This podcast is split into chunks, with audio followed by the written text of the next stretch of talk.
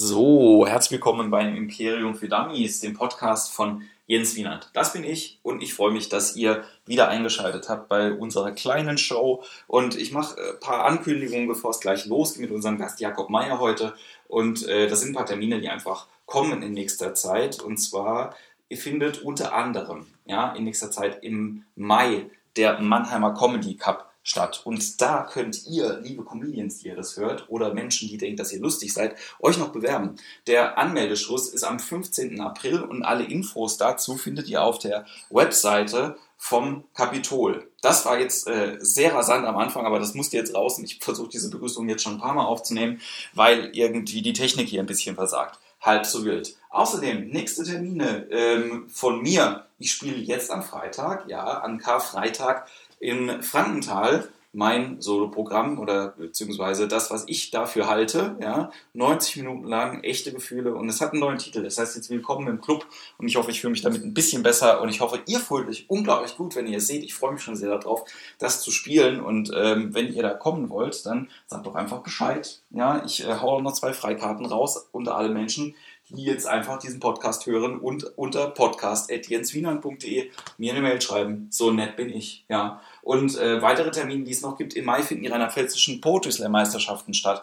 Da findet ihr auch Infos unter rlpslam2016.de und generell alle Termine, alle, alle, alle, alle, alle Termine, wo ich irgendwie ein bisschen was mit zu tun habe, gibt es auf einer neuen Homepage und die heißt hingehen-mannheim.de oder auch kleinkunstimperium.de. Und ich würde mich freuen, wenn ihr euch das anschaut und Feedback gebt und natürlich Feedback gebt auch für diesen Podcast. Und ähm, ja, was wollte ich noch erzählen? Es sind ein paar neue Platten rausgekommen von ein paar Leuten. Das wollte ich auch ab und zu mal machen hier. Und äh, hört euch auf jeden Fall folgende Platte an. Sie heißt Traurige Liebeslieder und ist von dem Künstler Alice C. Bean. Und das wiederum ist ein Mitglied von der Lesebühne ihres Vertrauens in Frankfurt. Ich habe sechs Jahre lang auf dieses Album gewartet. Es ist jetzt da. Es ist ganz großartig. Hört euch das an. Ich hoffe, dass Elis auch wieder mal zu Veranstaltungen hier kommt. Und ähm, ja, und wenn ihr selber mal auftreten wollt, geht auch auf hingehen-mannheim.de, bewerbt euch da einfach für Kunst gegen Bars und die Liederslams und die Comedy-Geschichten und dann sehen wir uns bestimmt irgendwo auf oder vor der Bühne. Ich freue mich darauf. Mein Gast heute ist niemand Geringeres als Jakob Meyer, der sympathischste Songwriter Mannheims. Das kann man so sagen, weil er wirklich sehr, sehr nett ist und wir haben uns schon oft unterhalten. Es waren sehr, sehr gute Gespräche bis jetzt. Ich freue mich sehr, dass wir dieses heute mitgeschnitten haben. Und ich hoffe, ihr freut euch ein bisschen, dass ihr uns zuhören könnt. Ich wünsche euch viel Spaß dabei. Und ähm, ja, weitere Infos zu den nächsten Podcasts gibt es bestimmt in den nächsten Wochen, wenn ich dazu komme. Ich bin da, wie ich, würde ich sagen, pretty positive, dass das klappt. Ich freue mich sehr über eure, äh, über euren Zuspruch, wenn ihr das macht. Und genau, erzählt euren Freunden davon. Das hilft uns am allermeisten. Bis dahin habt eine gute Zeit und viel Spaß bei dem Gespräch mit Jakob. Immer Mikrofon anschalten. Auch. Ja. Das, äh, brauchst nicht den Ständer die ganze Zeit in der Hand zu haben, oder findest du das cool? Ja, sieht eigentlich ganz gut aus. Aber man sieht es ja nicht. Nee. Ich, ähm, es geht gleich los, ich muss kurz was trinken. Ja, klar. Jetzt fangen wir an. Ich freue mich sehr. Jakob Meyer bei mir in meiner Wohnung an meinem Küchentisch. Hallo. Moin, hallo. Ja, schön, dass du da bist. Wann, wann haben wir uns denn eigentlich kennengelernt, Jakob? Äh, wir haben uns in Ladenburg kennengelernt. Da hat sich noch jemand gefehlt bei Kunst gegen Bares und dann bin ich da eingesprungen und dann haben wir uns gesehen und verliebt. Genau. Und was gewonnen? Ich weiß es gar nicht mehr. Ich glaube, ich war Zweiter oder Dritter oder so. Aber irgendjemand hat da, glaube ich, der Vater von dem Ersten hat, glaube ich, da 30 Euro. Das stimmt. Genau. Ja. Das war ein, ja genau, das war eine von den ersten Shows in Ladenburg. Ja. Ja. Und seitdem äh, folgst du mir wie ein treues Schoßhühnchen auf alle Veranstaltungen, die ich mache, was sehr, sehr nett ist von dir und sehr schön fürs Publikum. Ähm, genau, du kannst ja mal ein bisschen erzählen, was du so generell machst, weil die Leute kennen dich ja gar nicht. Ja. Ja, ich mache eigentlich, ich habe zwei Projekte. Das eine ist so ein Solo-Projekt. Ähm, da mache ich eigentlich, das ist eher so zum Lachen, aber ich versuche jetzt irgendwie, dass man was mitnehmen kann, wenn man will. Also, du bist also Musiker, das muss man äh, Musiker, ja genau. genau. Ah ja, stimmt, da muss ich anfangen. Ja, Genau, mit Gesang und Gitarre und Klavier, solomäßig, so ein bisschen hier Loopstation auch und ein bisschen Beatboxing. Und so, ja, keine Ahnung, man kann sagen, es ist so zum Lachen ein bisschen, bisschen zum Heulen und zum Mitwippen. und wenn man Bock hat, kann man auch nachdenken, natürlich. Das, ähm, und dann habe ich noch eine Band, die heißt Grob. Und das ist so neue deutsche Welle meets 90er mit äh, ja, verrückten Texten, aber wo man auch was mitnehmen kann. Das, ich finde das immer sehr, sehr lustig, wenn Leute von sich selber sagen, dass sie verrückt sind. Ne? Ja, ich bin nicht verrückt, meine Texte sind verrückt. das stimmt ein bisschen. Ich finde die auch gut, deswegen. Also ähm, an dieser Stelle, ich ähm, packe ja auch immer so Videoclips jetzt in letzter Zeit unten in die äh, Beschreibung rein und äh, checkt mal Bio Like a Boy. Ich glaube, das ist mit das ehrlichste und das verrückteste, was ich äh, je gehört habe. Ja? ich glaube, es ist auch das äh, Abgefahrene, weil ich habe mich neulich mit jemandem drüber unterhalten, dass du das ja so bist. Ja, also ja. Bio Like a Boy ist ja nicht ironisch gemeint in, in irgendeiner Art und Weise. Man könnte ja denken, dass du dich lustig über diese Leute machst, aber ja. das ist ja nicht so. Du bist ja so eigentlich, ne? Ja, also wenn, dann mache ich mich über mich selber lustig. Also das hat halt immer so einen Touch. Eigentlich ist es immer total ehrlich, aber es ist, wirkt halt immer so, ähm, ja, so zweischneidig. Einerseits denkt man sich, ist er so oder können wir jetzt drüber lachen? Das ist genau das irgendwie, was ich auch irgendwie will. Wenn ich jetzt einfach nur sagen äh, würde, ja, ich bin gesund, juhu, dann fänden das ja alle Kacke so irgendwie. Ja, das ist ja auch das, das Thema generell von, von Comedy, ne, dass du als Gewinner ja immer nicht gut dastehst ja. eigentlich. Ne? Du musst ja dich irgendwie so ein bisschen als Loser klassifizieren, wie das Verlieren auch immer aussieht. Ne? So, ja. Und ähm, das finde ich bei dir ist das sehr, sehr, sehr, sehr gut. Und deswegen war ja auch dieses, äh, den Song, den wir zusammen gemacht haben, ja. glaube ich, äh, hat der dir so gut in den Kram gepasst. Ja, mit, genau. Äh, Hashtag keine Depression. Ja, genau. Ja, dass es so richtig, richtig gut läuft. Ja. Ja, Zwinker, Zwinker. Ähm, genau, du wohnst inzwischen in Mannheim, kommst aber ursprünglich aus. Also ich bin in Regensburg geboren, aber komme aus Landsberg. Am Lechter bin ich aufgewachsen. Das ist so zwischen München und Augsburg, also Bayern. Ja. Hast du noch Heimatgefühle dahin? Ja, pff, da, wenn ich da bin, frage ich mich schon manchmal, wie ich das geschafft habe. Aber ja, wenn die ganzen Leute da sind, ist es halt immer cool. Aber ich werde auf jeden Fall da nicht alt werden. Das ist sicher. So. Ja, ich glaube, die wenigsten Leute werden dort alt, wo sie aufgewachsen sind, oder? Also, ja, ja es, es im, im, ja. im Künstlerkontext. Ja. Ganz viele Leute werden dort alt, wo sie auch aufwachsen. Und ähm, das hatte ich ja schon ganz oft auch im Podcast hier als Thema. Dieses, ne, ich fliehe von der Heimat, ich will raus rauskommen, ich möchte gerne größer werden, erwachsen werden und das funktioniert für viele Leute halt einfach nicht vor Ort. Da muss man ja halt weggehen. Ja, das stimmt. Aber es gibt trotzdem so ein paar, die sagen, boah, äh, da zu Hause, das ist richtig geil, so mit See und alles sind nett und trotzdem interessiert und so ist es bei mir halt nicht. Also, ist halt kacke. Da will ich halt einfach nicht hin. Hast, du, hast du noch Freunde da?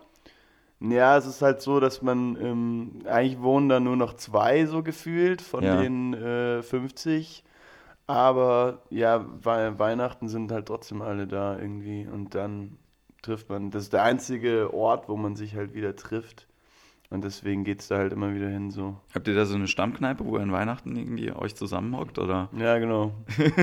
das ist auch so die einzige Kneipe in Landsberg, wo man irgendwie, also Heidi, so heißt die Barkeeperin Max, äh, und das ist so das Einzige, wo man auch einfach rein kann und sich nicht blöd vorkommt. Oder ja, wo man halt bleiben kann, so, und da landen wir immer. Lebt dann Heidi nur quasi von den Weihnachtseinnahmen das ganze Jahr über?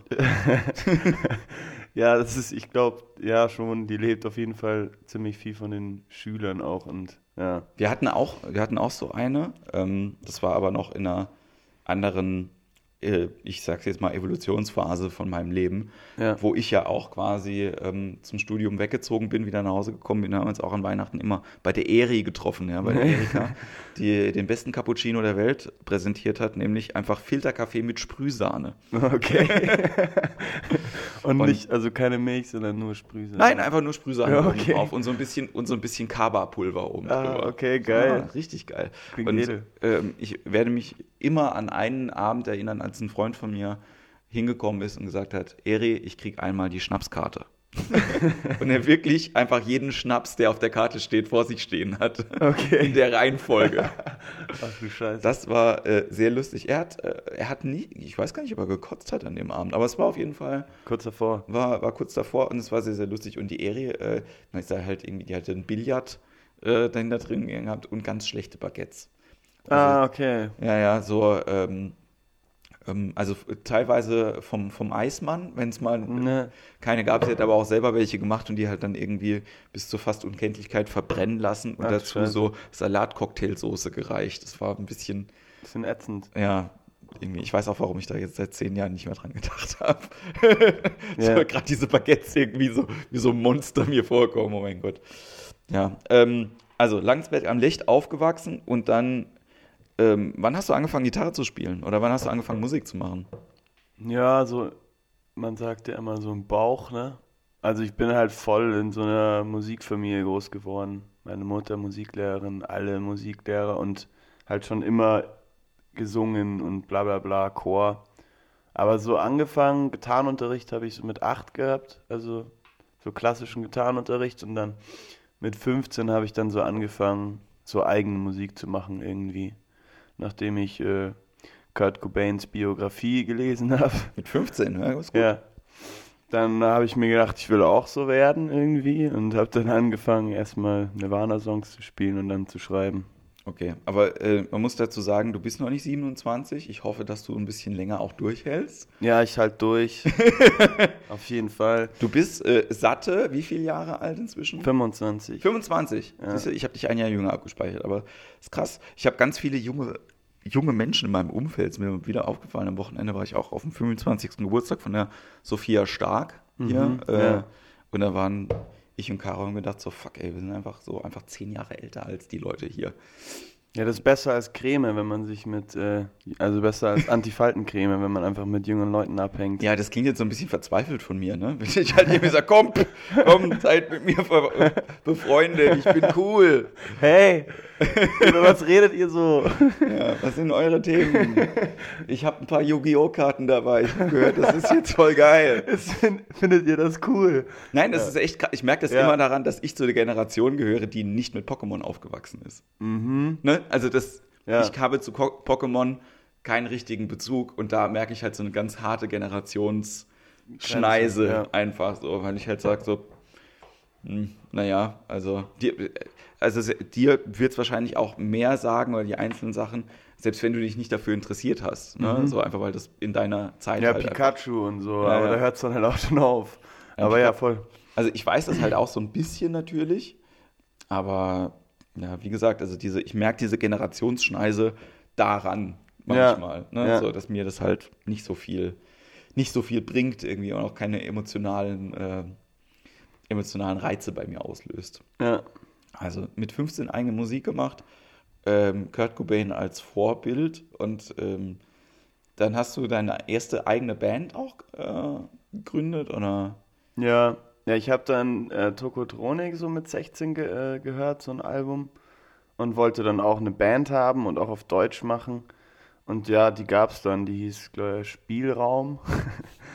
und äh, ja, so bis 18 hatte ich die dann auf jeden Fall. Aber dann, ja, das war halt irgendwie, jeder wollte was anderes machen und ich wollte auf dieses ernste Deutsch raus und die anderen halt irgendwie, nee, so The Cooks bisschen und Englisch und das hat dann irgendwie nicht. Dann habe ich halt solo einfach weitergemacht und geschrieben, so. Ja, ich muss sagen, Tokotronic, ich versuche das ja jedes Jahr mal wieder. Ich habe ja die Best Ja. of hier. Ne? Und jedes Jahr schiebe ich mir die einmal rein und Ja. Mhm. warte drauf, dass ich es geil finde. Aber es kommt einfach nicht. Ja, Ne, Also ich komm da, krieg da keinen, keinen Bezug einfach dazu. Also jetzt nicht so schlimm wie bei Pokémon, ne? Ja. So. aber ähm, das kickt mich einfach verdammt nochmal nicht. Also, Also bei allen Songs, oder gibt's, es gibt ja so quasi so im Zweifel für den Zweifel, sowas ballert bei dir auch nicht. Also ich muss sagen, so was ich halt noch verste verstehe, ist halt so die Wut bei bestimmten Sachen. Das finde ich auch geil. Ne? Mhm. Also gehen die Leute auf der Straße eigentlich absichtlich so langsam. Und ähm, ich finde das Konzept rund um diese Band sehr, sehr gut. Ja. Aber rein musikalisch finde ich das halt einfach so, boah, da habe ich halt aus dieser Hamburger Schule Mhm. so viele Bands live gesehen, einfach auch in der, in der Zeit, wo ich in Mhm. Lüneburg war, ne, weil die waren ja quasi vor Ort, Ja. die, die auch nicht groß durchgestartet sind, die so viel geiler waren, ja, also wo ich Okay. halt gedacht habe, viel, viel besser Ja. einfach mit dem, was ihr, äh, was ihr macht und wie wichtig euch da die Texte sind oder wie auch immer. Wie gesagt, also ich versuche es ja immer, ich bin Ja. ja immer noch hinten dran und ich äh, räume der Band total den Platz ein, die sie haben. Und ich kann total verstehen, wenn Leute sagen, oh, ich finde das, aber das ist bei mir halt nicht der Fall. Mhm. Ja? So, es war bei, aber manchmal passiert es dann irgendwie später einfach. Also ich habe zum Beispiel früher immer naja, ich sage jetzt nicht gehatet, aber nicht verstanden, warum die Leute Chromax so geil finden. Ja, also so, wenn du Hardcore hörst und bist halt irgendwie aufgewachsen mit Madball, dann hast du gefunden, musst du ja Chromax irgendwann mal gehört haben, weil die halt auch eine wichtige Band aus New York einfach waren. Ich habe nie verstanden, warum die Leute das geil gefunden haben. Ja. Und vor mh, fünf Jahren oder so hat es dann so Klick gemacht bei Ja. mir, warum diese Band so geil ist. Und warum diese Typen auch so abartig geil sind. Also kann man vielleicht äh, eine Geschichte erzählen. Wir waren dann irgendwann mal auf einem, auf einem Konzert von dem, ähm, von dem ehemaligen Sänger, der halt dann quasi sich selber äh, sich selbstständig gemacht hat mit einer anderen Band, aber die haben zur Hälfte haben die Chromax-Song ge gecovert. ja. Und der stand halt in Weinheim vom Café Zentral und hat mit, ähm, mit Gewichten trainiert auf dem Parkplatz. Und zwar nicht mit so coolen Hanteln, ja, mit so einer Stange und so Scheiben, sondern mit so Kugelhanteln. Okay. Wie der starke Mann aus dem Zirkus. Ah, okay. Ja, steht halt irgendwie da und macht dann halt Bizeps-Curls mit Mhm. dieser scheiß Kugelhandel und denkst so, das ist äh, krass. naja, ähm, genau. Dann hattest du diese Hamburger Schule-Band und äh, spulen jetzt ein bisschen vor. Und du bist jetzt seit wie lange in Mannheim? Seit eineinhalb Jahren, zwei, ja, so eineinhalb bis zwei Jahre bin ich jetzt hier. Zwei, glaube ich. Gefällt's dir hier in Mannheim? Ähm, boah, das ist halt, ich antworte da immer unterschiedlich drauf. Also es ist halt so, wenn es mir irgendwie gut geht, dann finde ich es mega geil, dass es so bunt ist und dreckig und abgefuckt und so eine Zuspitzung von Berlin irgendwie von allen irgendwie halt ein bisschen auf die Spitze getrieben. Aber wenn es so, wenn man so, ja, so ein bisschen durch den Wind ist und so ein bisschen verballert und dann so durch die Straßen läuft, dann kann es einen schon hart ficken, sag ich mal.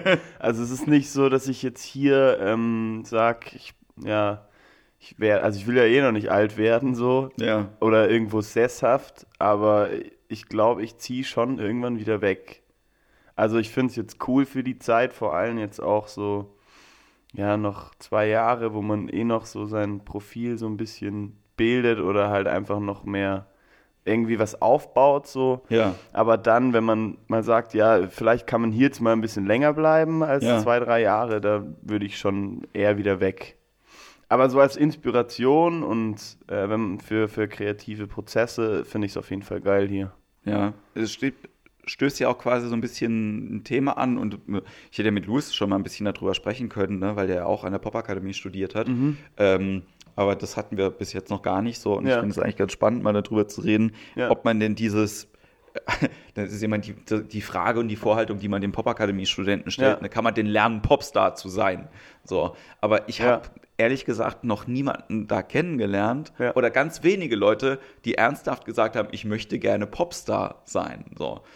Also, ne, klar Ja. möchte man bestimmte, bestimmte Ziele erreichen, Mhm. aber ich glaube nicht, dass die mit dem übereinstimmen, was der normale Konsument als, äh, als Wunschvorstellung irgendwie auf der Uhr hat. Oder verstehst du, was ich meine? Also, dass quasi man de- den Leuten unterstellt oder sagt, dass was die hier wollen von der Popakademie ist quasi äh, bereich und berühmt werden, Ja, sozusagen, genau. obwohl Ja. das eigentlich gar nicht so ist. Ja. Nicht, Ja, also ich finde dieses ganze Popakademie-Gedings irgendwie, äh, da ist einfach ein total falsches Bild entstanden. Also zum einen ist es halt wirklich so, dass es, äh, ich sehe das einfach nur als Unterstützung. Es ist halt irgendwie, man hat drei Jahre Zeit, um äh, quasi noch auf so einer kleinen Insel mit vielen Möglichkeiten sein Ding irgendwie so zu machen. Und ähm, ja, keine Ahnung, da gibt es irgendwie dann auch viele Studenten und Musiker, von denen man irgendwie sich was abgucken kann und profitieren kann, aber mehr ist es nicht. Ja. Klar, da gibt es vielleicht so ein paar Kontakte, aber die werden halt auch erst auf dich aufmerksam, wenn sie dich irgendwie geil finden. Ja. Und ähm, ich bin jetzt nicht hierher gekommen, um zu sagen, so dann werde ich berühmt, sondern halt eher so, ja, ich habe jetzt noch mal drei Jahre irgendwie Zeit und kann einfach mich voll auf meine Musik konzentrieren. Und ja, auch diese, dass man irgendwie immer sagt, man wird da verbogen und so und irgendwie äh, die Leute, die da sind, die sind halt so, wie sie sind und auch schon davor. Und man kann denen halt irgendwie nichts, nichts beibringen, was Musik machen betrifft. Halt Handwerk ein bisschen, aber ich, also keiner, der da irgendwie hingekommen ist, ist, wurde verändert oder so. Also man wird, so wie man ist, da unterstützt und auch vor allem auch verrückte Sachen nehmen die da gerne auf, sag ich mal. Also ich glaube auch, das Ding ist halt, ne, ich äh, werde ein wenig auch ein alter Mann und wiederhole mich immer selber. Ja. Aber ich habe das ja nicht verstanden, als ich damals studiert habe in Lüneburg, Ja. was ein Studium ist. Oder Ja. was heißt irgendwie, sich für irgendein Fach einzuschreiben. Ne? Ja. So, dass, dass, die, dass das Studium nicht heißt, wir bringen dir das bei, Mhm. ja, dass es einen Lehrplan dafür gibt, der quasi dir dieses Feld und dieses Feld und dieses Feld in den Kopf hämmert, sondern es geht darum, dass dir die Möglichkeiten gebogen, geboten werden, dich selbst zu einem Experten auszubilden. Und das, ähm, und ich glaube, dafür ist jede Hochschule, wenn man sie so begreift, optimal. Ja, so, wenn du genau weißt, was du machen möchtest. Ja, genau. Und äh, bei der Popakademie war es halt dann so, bei mir, als ich da studiert habe, ich wusste genau, das will ich machen. Ich Ja. will alles wissen, was mit Musikbusiness zu tun hat. Ja? Ja. Ich habe mir das jetzt äh, zwei Jahre lang angeguckt äh, bei Veranstaltungen. Ich war ein halbes Jahr lang in dem Büro, das Konzerte veranstaltet. Wie klappt das? Wie kann man das so aufbauen, dass man davon leben kann, vielleicht mal irgendwann? Ja. Wen braucht es da alles? Was für Strukturen gibt es irgendwie?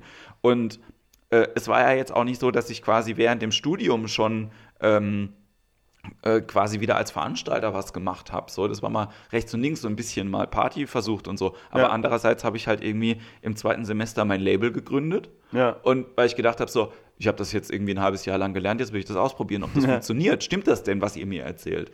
Und äh, manches ja und manches nein. Ja. Ja, so, und dann machst du halt selber deine eigenen Erfahrungen. Genau, ja. Und die Popakademie hat mich da jetzt auch nicht unterstützt. Ja, Habe ich auch gedacht, so irgendwie, Mensch, wenn ich jetzt da ein Label mache, da sagen die, voll geil. Ja? Und äh, gibt es eine Pressemitteilung so. Also, ja. Das ist ja nicht so.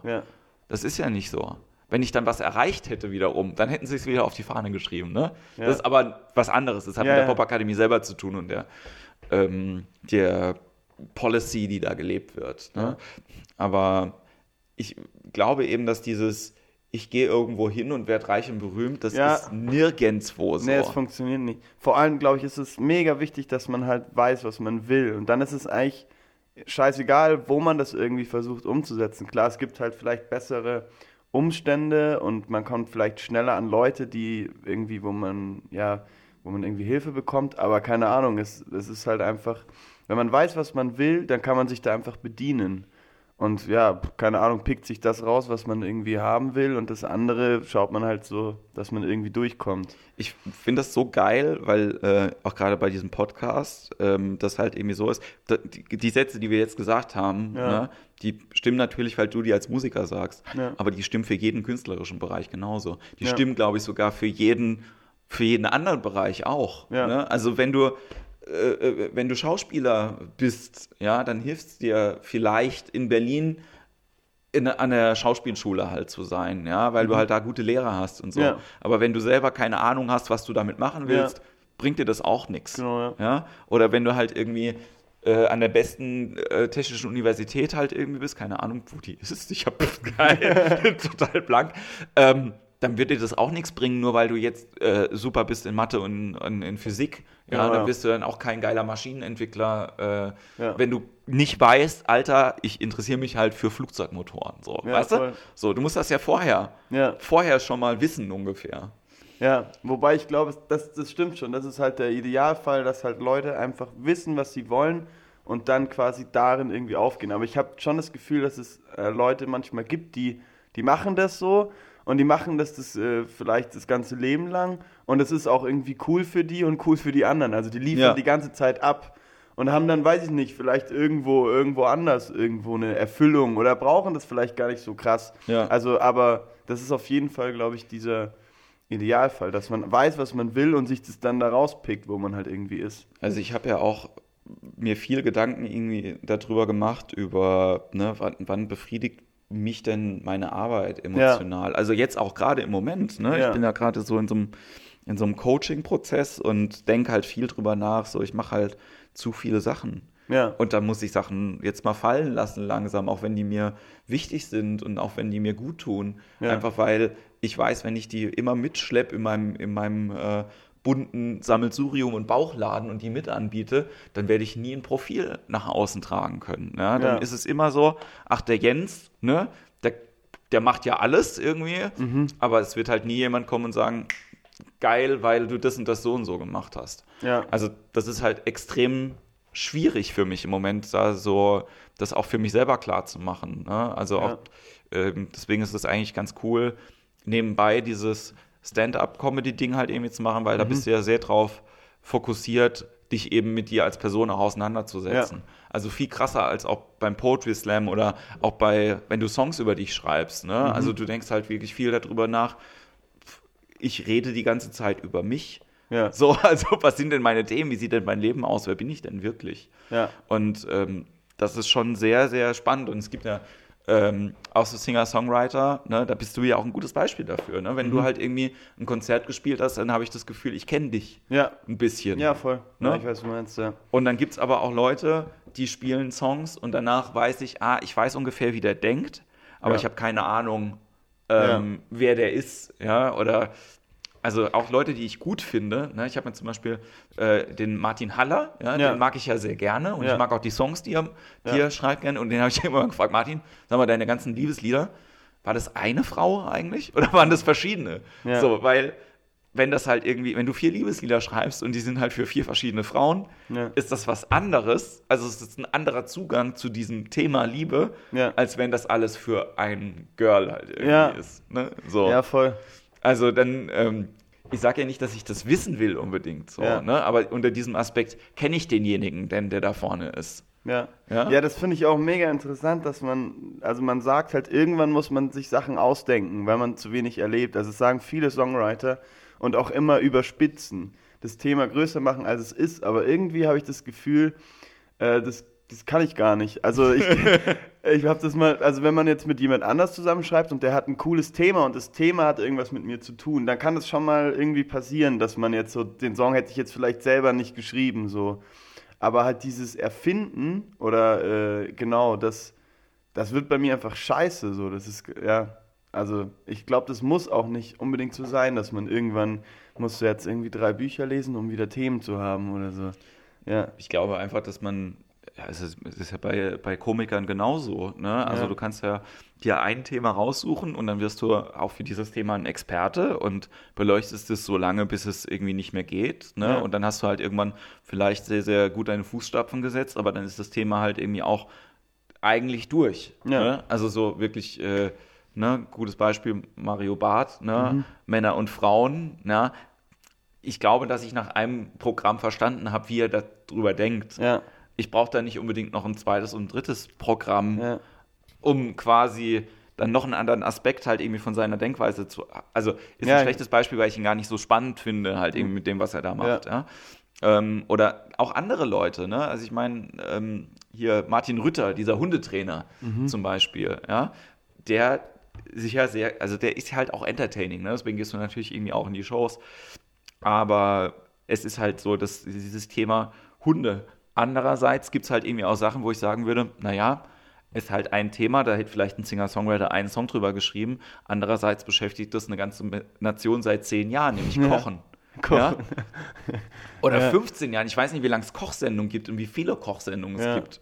Ne? Es ist halt sowas, wenn, da würdest du vielleicht wirklich einen Song drüber schreiben. Ja. so. Oder vielleicht noch ein Konzeptalbum halt irgendwie mit äh, Kochen, Backen, Braten, Frittieren. Mhm. So, ne?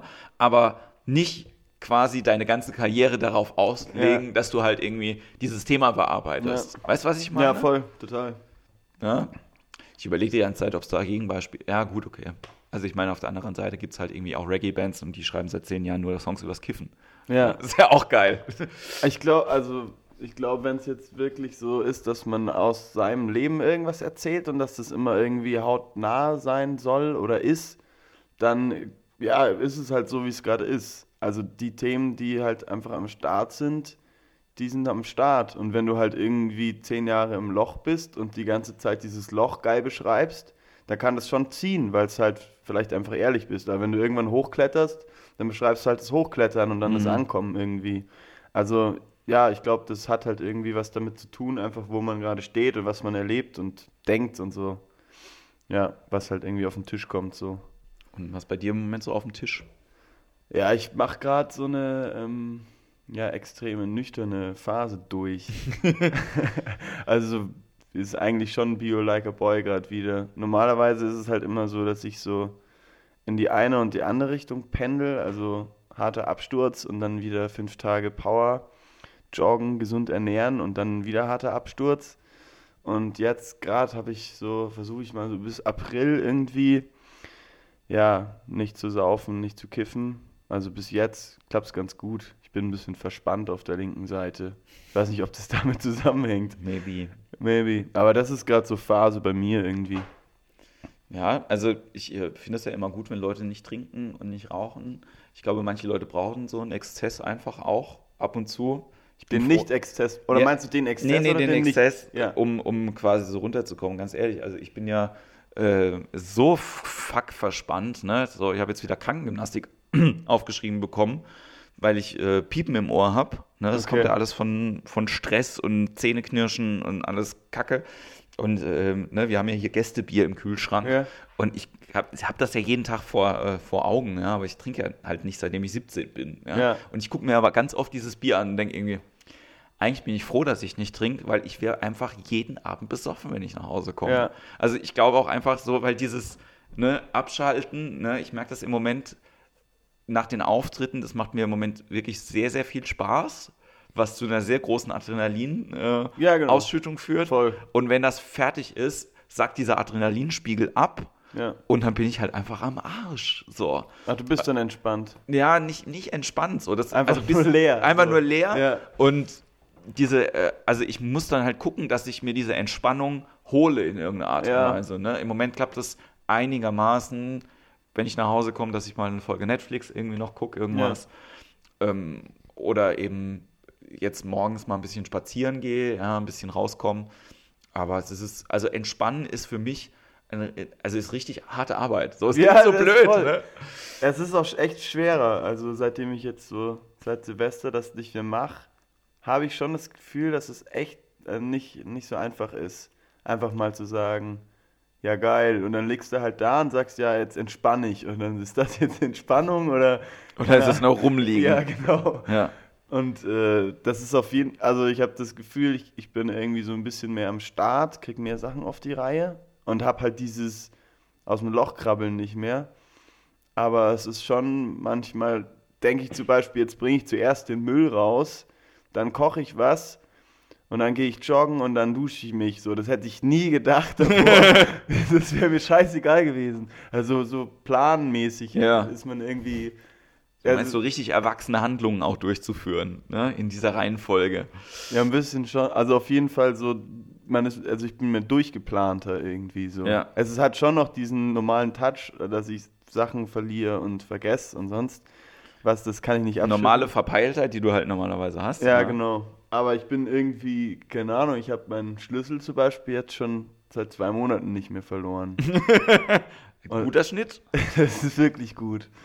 Ähm, und nicht mal so, so lang gesucht oder so. Und das ist, ja, aber dann andererseits ist es halt schon so, dass ich ja ein bisschen äh, unentspannter bin. Mhm. Und, aber ich versuche das irgendwie hinzukriegen jetzt, weil das muss ja, aber du meinst ja, das ist auf jeden Fall harte Arbeit. Es ist harte Arbeit und es geht aber trotzdem. Ne? Also man muss halt gucken, wie welchen äh, Release man halt irgendwie für diesen Druck halt hat. Ne? Ja. Also bei mir ist es, wie gesagt, es klappt ab und zu gut mit, mit Serien, weil das halt einfach auch sowas ist. Da habe ich dann wenig das Handy in der Hand, so da fokussiere ich mich halt drauf. Das ist ein Grund, warum ich sogar nicht ins Kino gehe. Ja. So, weil im Kino arbeite ich halt einfach nicht. Ja, so, bin ich halt im Kino. So. Ja, voll. Da ist Freizeit, ganz klassifiziert, Ja. irgendwie zwei Stunden lang Freizeit machst du nichts anderes. Und Ja. ist gut. Ja, und ja, also ich glaube auch einfach, dass das äh, leider über die nächsten Jahre immer mehr Thema auch sein wird, Ja. ne, bei bestimmten Leuten. Ich weiß auch, wenn ich, also für mich war es ja schon, ich war heute Morgen um neun beim Friseur, habe mir einen neuen Friseurtermin gemacht Mhm. und ich musste mich echt aus dem Bett quälen, weil ich halt gestern Abend noch einen Auftritt gehabt habe. So. Ja. Boah, ne? Also die Leute, die das hören, die normale Arbeitszeiten haben, ja, das tut mir total leid, wenn ihr euch irgendwie äh, angegriffen fühlt in dieser. das ist überhaupt nicht so gemeint. Ja?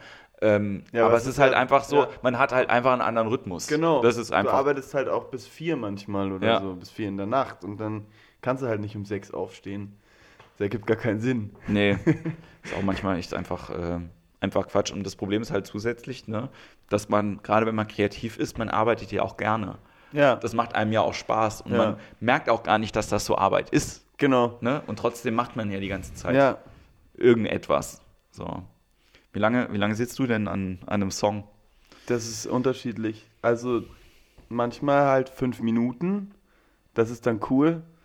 Und ähm, also meistens ist es so, so drei Anläufe. Also ich habe irgendwas springt mich an, dann ist es irgendwie erstmal so in meinem Bauch so, dann haue ich die, den ersten Entwurf raus, dann packe ich es nochmal an und eigentlich, ich versuche immer nie so dieses ähm, Disziplinarbeiten. So, das soll schon eigentlich immer, wenn es gerade passt, dann soll es weiterentwickelt werden. Oder ich habe eine Idee dazu. Ich versuche immer das sehr, also, dass mich das anspringt wieder. Und dann, ja, also so nach drei Anläufen ist er meistens fertig dann. Könntest du dir trotzdem vorstellen, dass du mal konzeptioniert halt irgendwie auch kreativ bist? Also es ist ja oft ein Problem halt von Leuten, die dann eben merken, oh fuck, ey, äh, mich springt jetzt eben seit drei Monaten nichts mehr an. So, ich mache Mhm. halt irgendwie einfach nichts Neues oder ich habe keine Ideen für irgendwas. Ja, naja, das geht auf jeden Fall. Also ich kann, ähm, ja, wenn ein Thema irgendwie ist, dann kann ich da auf jeden Fall was dazu schreiben. So. Und manchmal ist es schon so, dass ich halt einfach sage, so, der Song ist fertig, du brauchst nur noch eine Strophe, hock dich einfach auf deinen Arsch, das ist jetzt einfach nur noch Arbeit. So, das muss jetzt nicht der Flow sein. Also es geht schon beides. Aber ich glaube, ähm, für mich kann ich halt sowas nicht machen, weil ich halt ein Thema quasi brauche Ja. das was mit mir zu tun hat und nicht nur mit mir, sondern auch mit anderen. Das ist immer so dieses, sonst kann ich nicht schreiben. Wenn es nur was mit mir zu tun hat, dann finde ich es kacke, weil interessiert keine Sau oder Ja. interessiert mich dann auch nicht so krass. Und wenn es mit anderen was zu tun hat und, äh, und mit mir, dann kann ich schreiben. Deswegen könnte ich halt für jemand anders oder sowas könnte ich das machen, irgendwie, Ja. wenn er sagt, hey, ich würde gerne irgendwie über vielleicht äh, aufstehen, einen Song schreiben. ja, okay. Kannst du das mit mir machen oder so, dann wird es gehen, ja. Cool. Ähm, du warst über den Sommer in Ja. Italien eine ganze Ja. Zeit und da würde ich auch gerne mit dir äh, drüber sprechen. Kannst du mal kurz erzählen, was, was du da gemacht hast, beziehungsweise auch, was äh, der Freund und Kollege Tilman Klaas da Ja. gemacht haben? Ja, das war ähm, also äh, Expo, äh, deutsches Pavillon und da gab es eine Show, also quasi eine, das war eine sehr verrückte Show. Also es ging quasi um ein, es, also das Thema der Expo war ja äh, Nachhaltigkeit.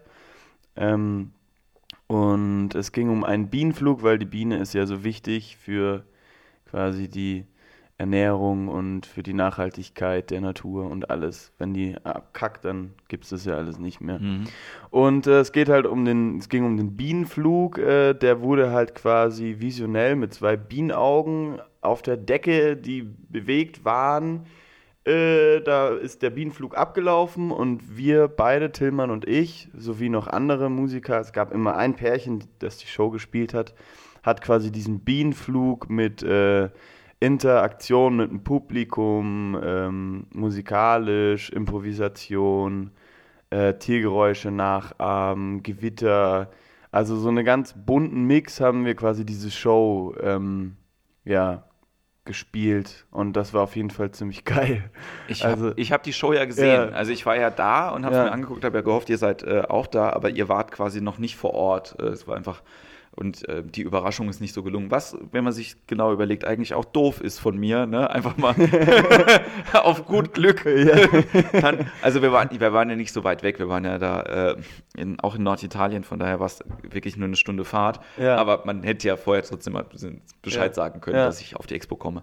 Unabhängig davon habe ich die Show gesehen und ich fand die wirklich sehr, sehr unterhaltsam. Also es war, äh, klar hast du auch gemerkt, wer das, oder nicht wer das geplant hat, sondern dass das halt irgendwie von so Messeleuten Ja. halt irgendwie auch gemacht ist. Ja. Ne? Aber der deutsche Pavillon war großartig. Das war der Beste, der hat auch Preis, ersten Preis gewonnen quasi. Also der war echt richtig krass, gefolgt vom brasilianischen Pavillon, muss Mhm. ich sagen, mit diesem Kletternetz. Also bist, hast bist Nee. du durchgegangen? Äh, ich irgendwann mal? immer, ich war da jeden Tag auf der Expo, rein ins Zelt, danach wieder raus und goodbye, weil das so, also durch so ein paar Pavillons bin ich gegangen, aber du hast eigentlich die Schnauze voll gehabt dann immer. Was hast du denn Ah. angeguckt? äh, Österreich, Ja? das fand ich richtig geil, das war einfach nur ein Wald mit offenen, äh, offenen ich habe mir nur Österreich angeguckt. Österreich und Deutschland und Russland habe ich mir angeguckt, das war aber nicht so geil. Also tatsächlich fand ich auch, ähm, fanden wir die Expo eigentlich ziemlich kacke, so einfach so von, von der Idee her und wir waren eigentlich immer froh, wenn wir wieder, also die Show war cool immer mit den Leuten, aber dann, danach hattest du euch, du warst halt hinüber danach, du hattest keine Ja. Lust mehr auf Leute irgendwie. Genau. Und ihr habt das wie lang gemacht? Zwei Monate. Das ist krass. Also ich überlege halt auch immer, ne, so, ob ich mir das auf die Agenda setzen soll, ob ich da Bock drauf habe, mal für längere Zeit irgendwo ein Engagement zu haben für irgendwas. Ne? Ja. Also ge- würde ihr die Möglichkeit vielleicht geben, mal Ja. für vier Wochen auf ein Schiff zu gehen und da äh, entweder Comedy zu machen oder Ja. Impro-Theater oder ähm, auch mal quasi ähm, eine Freundin hat erzählt, dass es eventuell die Möglichkeit gibt, weiß ich aber noch nicht genau, ob das funktioniert. Das wäre aber cool. Also ich finde es cool, ähm, gezielt ähm, an Orten, wo Urlaubsanimation stattfindet, Mhm. irgendwie in Spanien oder in Griechenland, so Hoteltourneen zu machen. Mhm. So, weil da sind ja abends auch immer Shows für, keine Ahnung, großen Hotels, irgendwie 400, 500 Leute oder so. Ja. Ne? Und ähm, das würde ich eigentlich auch ganz gerne mal machen. Aber auf der anderen Seite denke ich irgendwie, was ich halt krass fände, wäre einfach zwei Monate raus zu sein von allem anderen. So. Also ich meine, ihr wart halt weg vom Fenster, ne? So, man hat auch Ja. wenig von euch gehört. Ich habe ab und zu mal mit Tillmann geschrieben, so, Ja. aber ähm, da war halt einfach so, du bist halt einfach abgeschottet, ne? Ja. Wie war das denn? Das war mega geil. Also, das war, also am Anfang haben wir so gedacht, boah, geil, verrücktes Projekt machen wir. Dann haben wir gedacht, hey, wie sollen wir das denn aushalten? So völlig raus aus allem und dann irgendwie neunmal diese beschissene Show spielen sozusagen am Anfang. Also klar, man denkt ja nicht nur positiv darüber. Aber jetzt so im, im Nachhinein oder währenddessen war es einfach nur cool. Du hattest halt acht Musiker, hast jeden Tag Hochleistungssport gemacht, weil du ja die ganze Zeit rumgelaufen bist da in dieser Show Ja. und hast ja geschwitzt wie ein Blöder irgendwie. Ja. Und ähm, das war einfach auch so eine gewisse Art von Urlaub. Also klingt strange, aber du hast halt deine Performance mit den Leuten, du hattest keine Angst mehr. Äh, ich habe noch gebeatboxt, kann jetzt Beatboxen, weil ich das zwei Monate gemacht habe. Ja. Und ähm, das hat überhaupt gar nicht gefehlt. Es war einfach mal cool, wirklich so eine Art Urlaub zu machen, obwohl du eigentlich ähm, so eine Art Ausbildung machst, so Performance, Schauspiel, ähm, dann Instrument noch. Ähm, also war das eigentlich genau perfekt sowas, dass, dass man sagt, du hast zwei Monate mal frei von diesem ganzen Ding, wo du drin steckst, aber machst eigentlich was dafür. Und wirst bezahlt. Genau, ultra. Genau, vor allem, weil du ja, weil du deine, weil sie dir ja die Wohnung da zahlen. Und das ist halt coole Wohnung und nur Musiker. Du hast ein super Umfeld halt an Ja. Leuten, die Spaß an ihrer Sache haben und kreativ sind auch. Das war einfach geil. So, Wer waren denn die anderen Musiker? das waren ja auch, also waren halt vier Gitarristen und vier Beatboxer. Ja. Ähm, aber jetzt hat ja keinen, den man jetzt glaube ich, also die, dieser Beatbox-Kreis, der ist ja ziemlich klein, so. Äh, da kennt man jetzt, glaube ich, wenn man die kennt, dann, dann kennt man die, ansonsten halt nicht. ähm, eine Michael. Ich bin halt auch mega schlecht im Namen. Ja, also mir geht es auch gar nicht äh, mal Ja. von, von den Namen, sondern wo, kommen Ja. die, wo kamen die Leute her? Aus Ja. was für Kreisen haben die Ach die so. rekrutiert? Das waren eigentlich so ziemlich bunt. Diese Beatboxer, die waren halt, die sind halt ähm, eigentlich alle in diesem, kommen alle aus diesem Beatbox-Kreis. Das ist halt diese eine Szene und ja, keine Ahnung, da, da gibt es halt auch, die sind verdammt weniger und jeder kennt sich und die Gitarristen, das war ziemlich verteilt. Also einer war, äh, hat Klassik, äh, klassisch, studiert klassische Gitarre, einer ist in Hamburg einfach Gitarrist, einer war Straßenmusiker in Berlin. Also halt einfach, Ich frage mich, wie die, die, wie die die rekrutiert haben, ne? Also so gerade den Straßenmusik. Also. den, den haben sie gekannt einfach, den haben sie gefragt. Okay. Also die haben halt ja ziemlich strange Werbung gemacht, also so ein bisschen verteilt für dieses Projekt. Und ähm, dann ja haben sich halt einfach, also diese Beatboxer kannst du halt, weil es immer Agenturen gibt von den Beatboxer, kannst Ja. du die dadurch packen halt. Okay. Ja. Und bei euch kam es natürlich über die Popakademie, die Anfrage. Ja, genau. Also da, die haben halt dieses Projekt vorgestellt so äh, in der Uni, alle fanden es total scheiße und Timon und ich waren so, yeah, genau das machen wir. wir beide machen den Bienenflug. Naja, ich habe ja mit Tillmann irgendwie auch äh, eine Woche bevor ihr geflogen seid, irgendwie ähm, gefahren, nicht geflogen, Ja. ähm, hier auf der Veranda gesessen und mich darüber unterhalten Ja. und äh, fand es auch sehr, sehr spannend, irgendwie das zu hören und naja, dass es eben so eine Möglichkeit irgendwie auch gibt. So. Ja. Hat es denn irgendwas quasi bei euch noch nachhaltig gebracht, so jetzt? ja, total.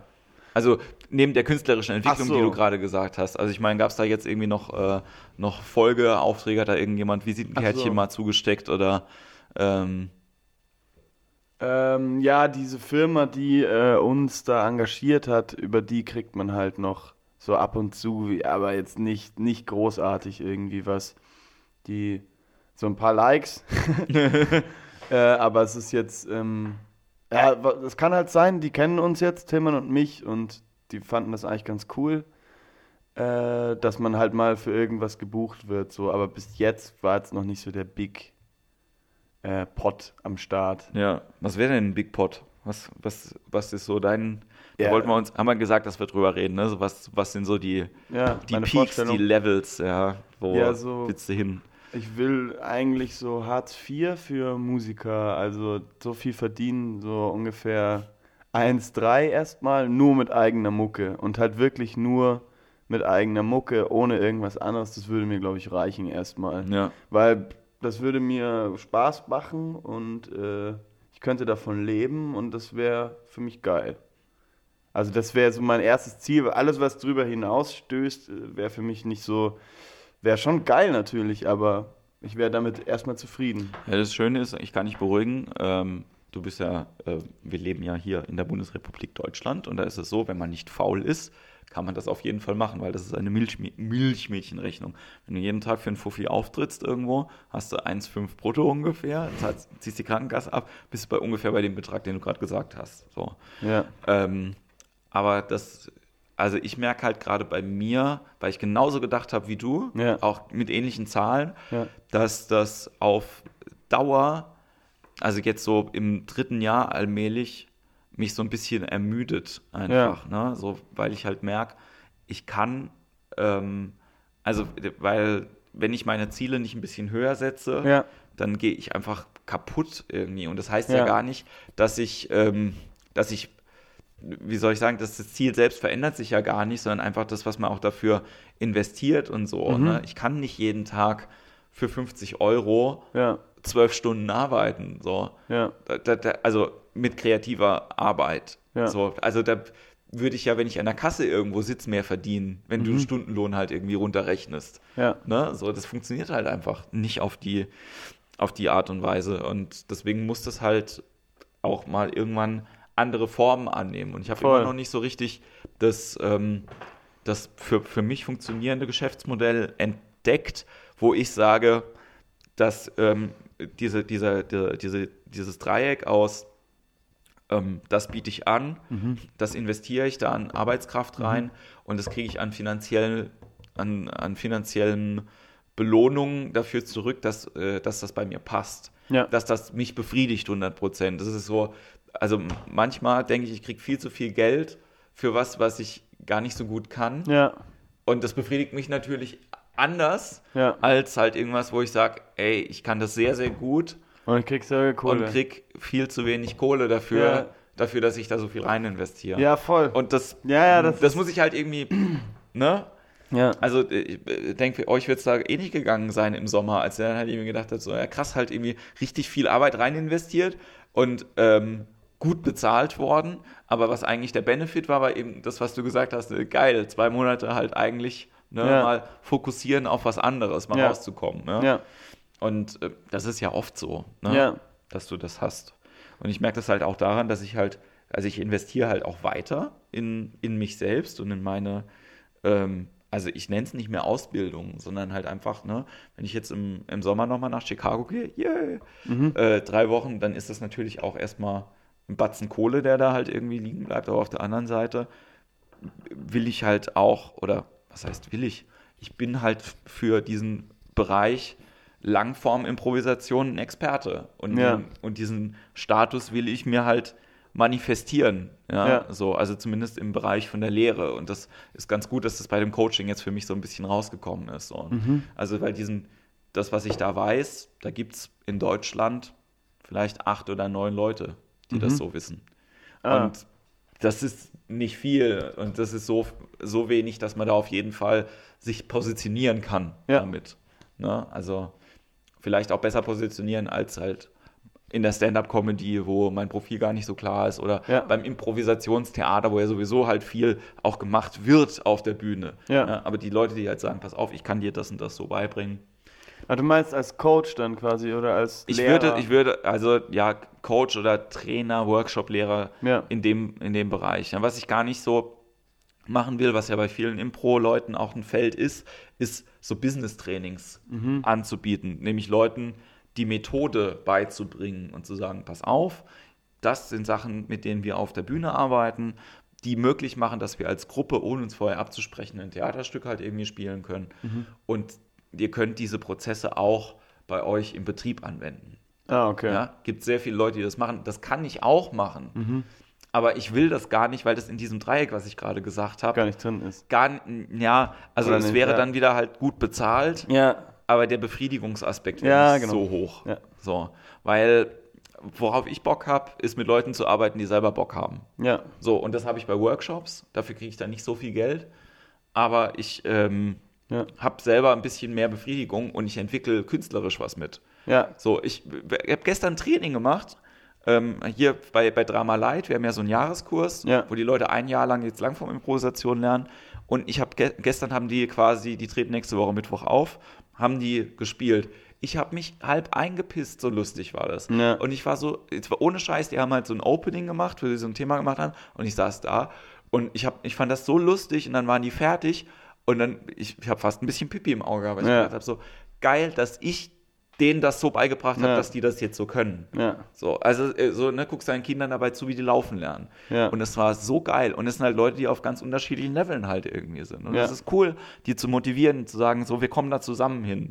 Und ich will ja denen gar nicht reinreden und sagen, du machst das so und du machst das so, sondern denen gibst du ja Methoden an die Hand, dass die selber künstlerisch aktiv Genau. werden. Und dann bin ich wiederum Beobachter und gucke mir diesen Prozess an und gucke mir das Produkt an. Und das Produkt ist wirklich wunder wunderschön teilweise. Ja. Und das ist halt cool. Und das weiß ich halt so, dass das ein Feld ist, das ich einfach ein bisschen weiter nach vorne schieben Ja. will, auf jeden Fall. So. Ja, das ist ja schon mal geil. Also, ich meine, so, ne, bei euch wird es ja auch ähnlich sein, bei den, bei den Musikern. Ich kenne ja auch viele Leute, die halt dann einfach sagen, so, naja, ich, mit dem Musiklehrer-Dasein bin ich total happy.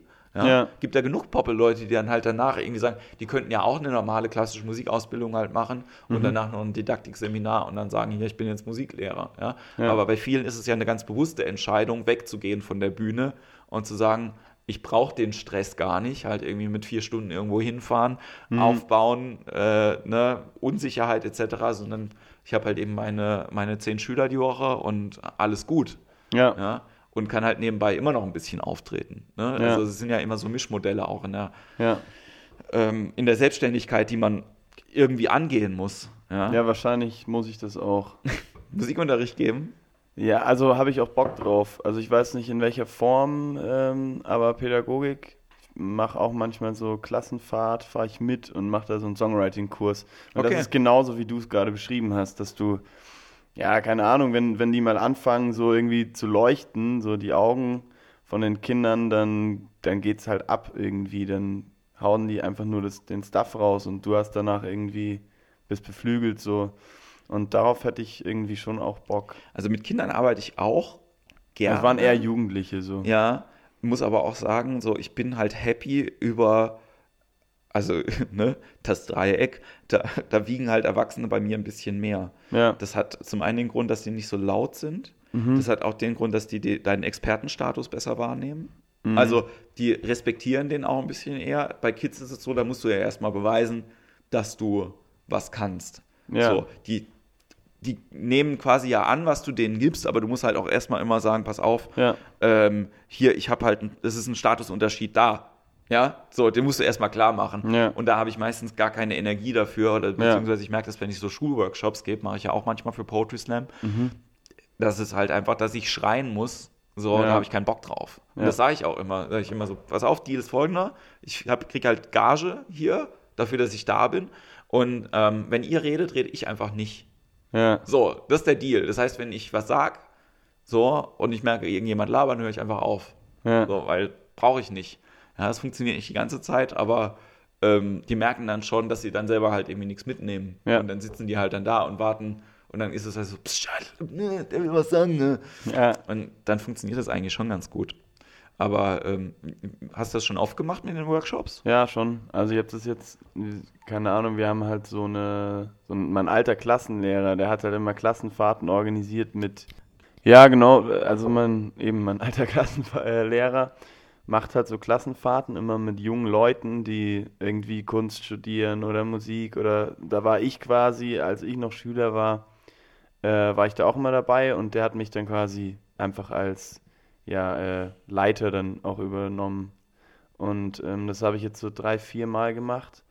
Aber immer so, die waren so zwischen 15 und 17.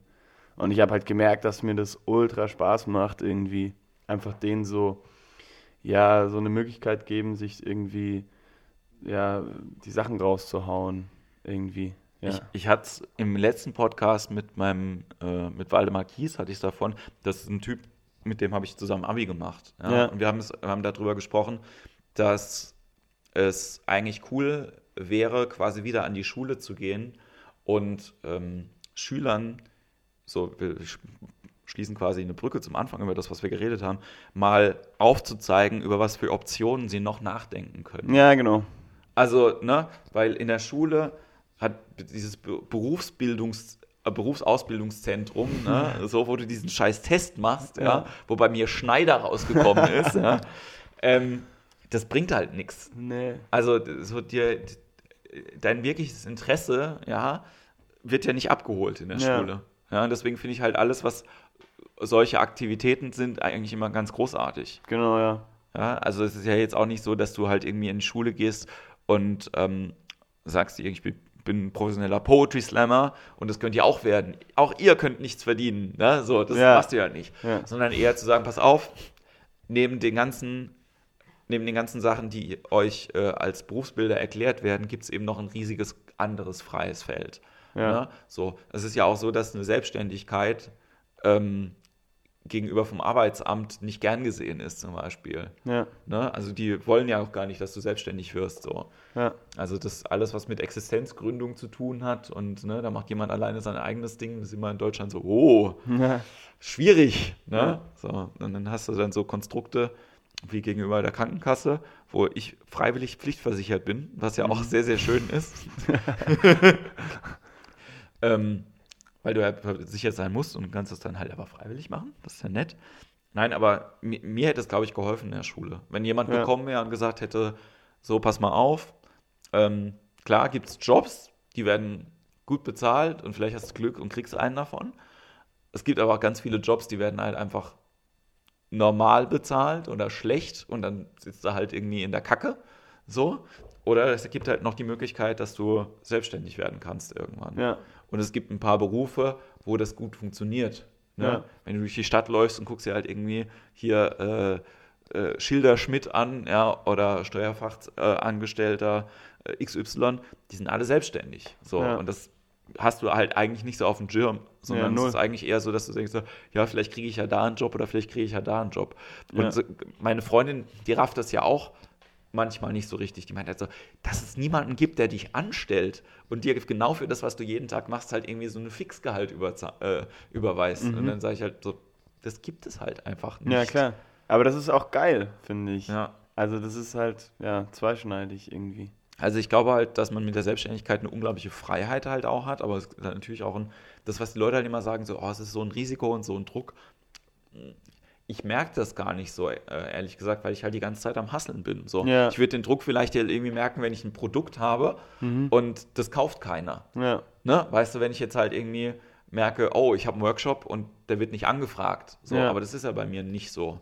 Ich mache mir dann ein bisschen Gedanken darüber, wenn ich halt Veranstaltungen mache und die sind dann halt nicht gut besucht oder die Leute sagen danach, oh, das war irgendwie nicht so gut. ja. Aber das ist ein Satz, den habe ich ganz, ganz selten gehört. Also ich Ja. glaube, prozentual vielleicht in 2% von den Shows, die ich bis jetzt gemacht habe, wo die Leute rausgegangen sind und gesagt haben, das war heute nichts. ja. So. Also und solange das nicht passiert, mache ich mir kein, keine Sorgen. So. ja, voll. Also solange ich das Gefühl habe, dass meine Produkte stimmen, Ja. Ist alles gut. Es ist halt dann nur Arbeit quasi, dass Ja. die an den Mann kommen halt. Genau. Und ich glaube, so ist es ja auch, wenn du halt jetzt irgendwie zum Beispiel eine Platte hast. Ne? Also Ja. ich meine, so, da kann dir jetzt- halt jemand kaufen, ja oder nein, aber es wird jetzt, wenn die jetzt jemand kauft und dann irgendwie sagt so, hm, das war jetzt aber nix. Ne? Ja. Also dann würdest du dir Gedanken darüber machen, Genau, ob du den richtigen Job halt irgendwie dir ausgesucht hast und so. Aber Leute kommen ja immer und sagen, ist gut. Ja, Ne? schon eher, ja. Und ich verstehe halt dann teilweise auch nicht, wenn, ähm, also es gibt ja Leute, die spielen keine Leader-Slams, ne? die wollen diesen Wettbewerbscharakter nicht äh, mitnehmen, sind aber professionelle Musiker zum Beispiel. Ja? Und das verstehe ich manchmal nicht so richtig. Ne? Also wenn du halt irgendwie, also diese, diese Slam-Geschichte heißt ja, ähm, ich versuche einen größtmöglichen Teil vom Publikum zu erreichen. Ja, So, und dann ist es klar, wenn du, ähm, also, und wenn du das äh, über einen längeren Zeitraum machst, diese Slam-Geschichte, dann merkst du irgendwann, wer gut ankommt und wer weniger gut ankommt. Und dann gibt es halt viele Leute, die sind schon professionelle Musiker, das heißt, die machen nichts anderes und leben davon und kacken aber bei diesen Slam-Formaten regelmäßig ab. Ja, und dann sagen die immer, hm, ja, ist ja irgendwie, also ist nicht mein Publikum, ja, oder wie auch immer. Aber es ist ja nicht so, dass dass das Publikum quasi da ausgesucht ist in irgendeiner Art. Das ist einfach eine bunte Mischung von Leuten. ja, Also ich diss niemanden, der da durchfällt, überhaupt nicht, sondern manchmal denke ich halt irgendwie nur so, naja, es ist halt immer so, wenn du im Wettbewerb zu anderen Leuten stehst, ne, Mhm. gewinnt halt nicht der, der am besten ist, sondern der, der am besten gefällt.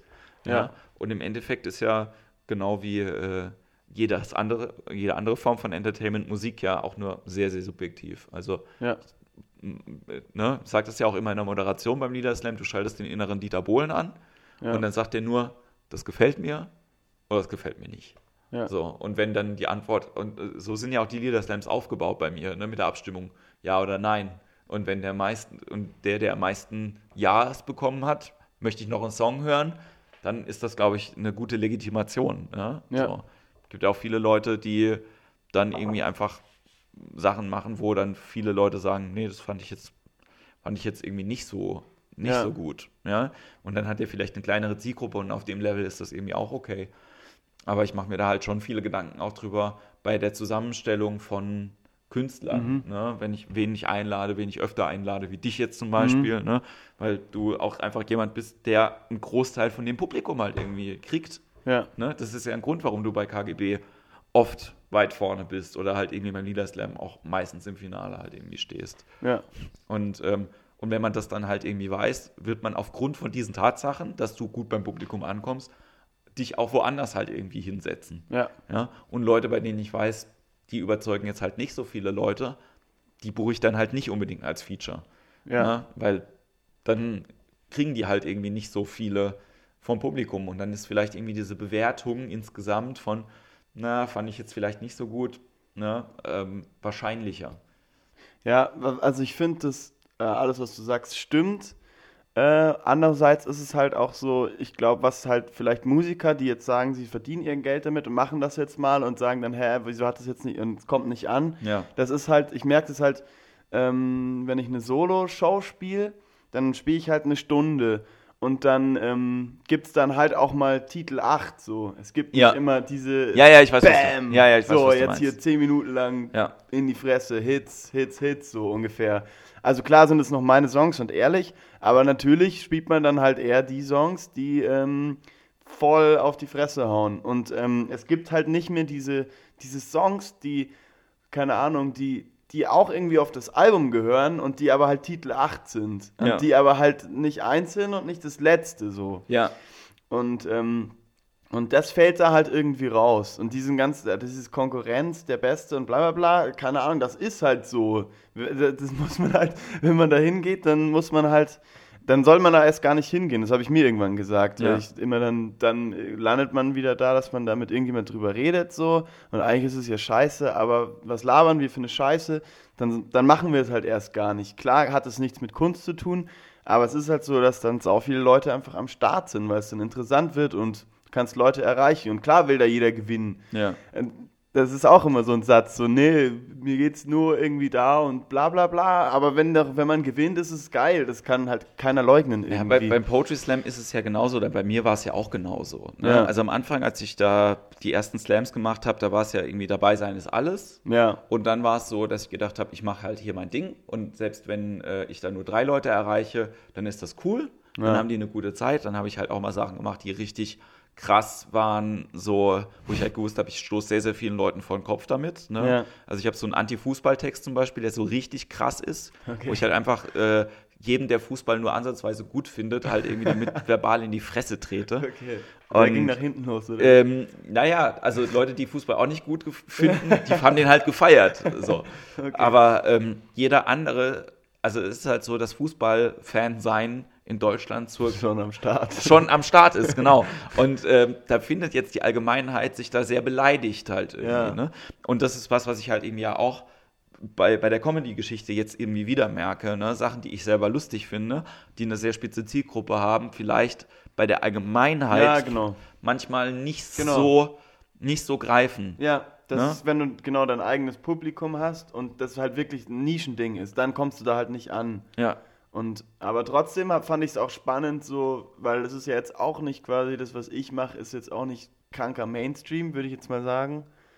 Äh, aber man kriegt es irgendwie, du kannst es halt irgendwie erreichen, du zu sein, trotzdem auf der Bühne, aber mehr Leute mitzunehmen. Ja. Und das ist halt schon ein Ziel, das man haben kann. Das Krasse ist, ähm, du hast ja meine Show noch nicht gesehen. Ja. Siehst sie ja quasi morgen. Ne? Genau, ja. Aber bei der Show ist es jetzt auch so, dass Witze, die ich sehr gerne mag, Ja. rausgeflogen sind, weil ich gemerkt habe, ich brauche den Gag gar nicht, ja. Ja. auch wenn der gut ist, weil der Leute verprellen würde vielleicht. Ja. Und ich lustigerweise jetzt Stories erzählen kann auf der Bühne, eingebaut zwischen, ich mache ja noch so eine Impro-Nummer und halt irgendwie ganz vielen harten Gags am Anfang, ähm, wo ich gedacht habe, Alter, vom Thema, ich will das unbedingt erzählen, aber ich weiß nicht, ob ich das, ob ich das so verpackt kriege, dass die Leute mir das Thema irgendwie abnehmen. So, Ja. ich rede halt über Swinger, über einen Ja. Swinger-Club, äh, relativ lange auch, das ist fast Ja. eine 10-Minuten-Nummer und und es ist halt so, dass ich irgendwie gedacht habe, Alter,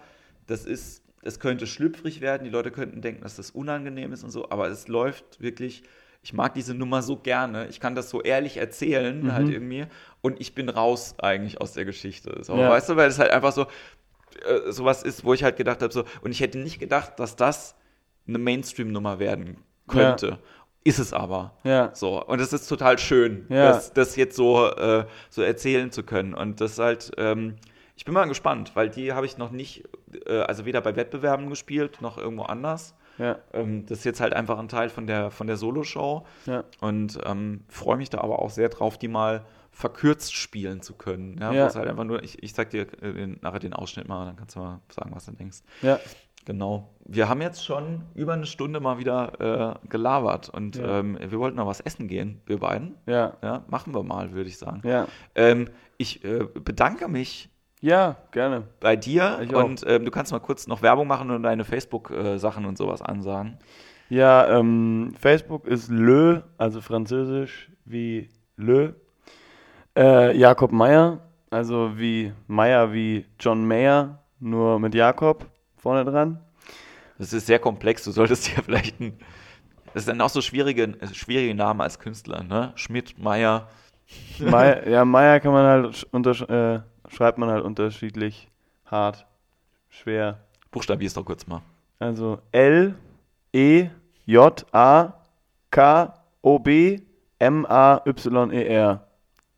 Jakob Meyer. Sehr, sehr schön. Und äh, wir freuen uns natürlich, wenn ähm, ihr auf die Konzerte von Jakob kommt und äh, zu meinen Shows. Und ja, vielen, vielen Dank, dass ihr zugehört habt und vielen Dank, dass du da warst. Und wir sagen jetzt, äh, ach so, eine Frage noch, äh, genau. Das vergesse ich nämlich immer ganz gerne, aber ich würde es jetzt gerne wieder aufnehmen lassen. Wenn du ein Imperium gründen wollen würdest, irgendein Imperium, was bräuchtest du dafür? Das Erste, was dir einfällt. Love. Einfach viel Liebe. Ja, glaub schon, ja. Ja, kann ich mitleben. Okay. Sehr, sehr gut. Alles klar. Vielen, vielen Dank und dann äh, sagen wir bis bald. Macht's gut. Ciao. Ciao.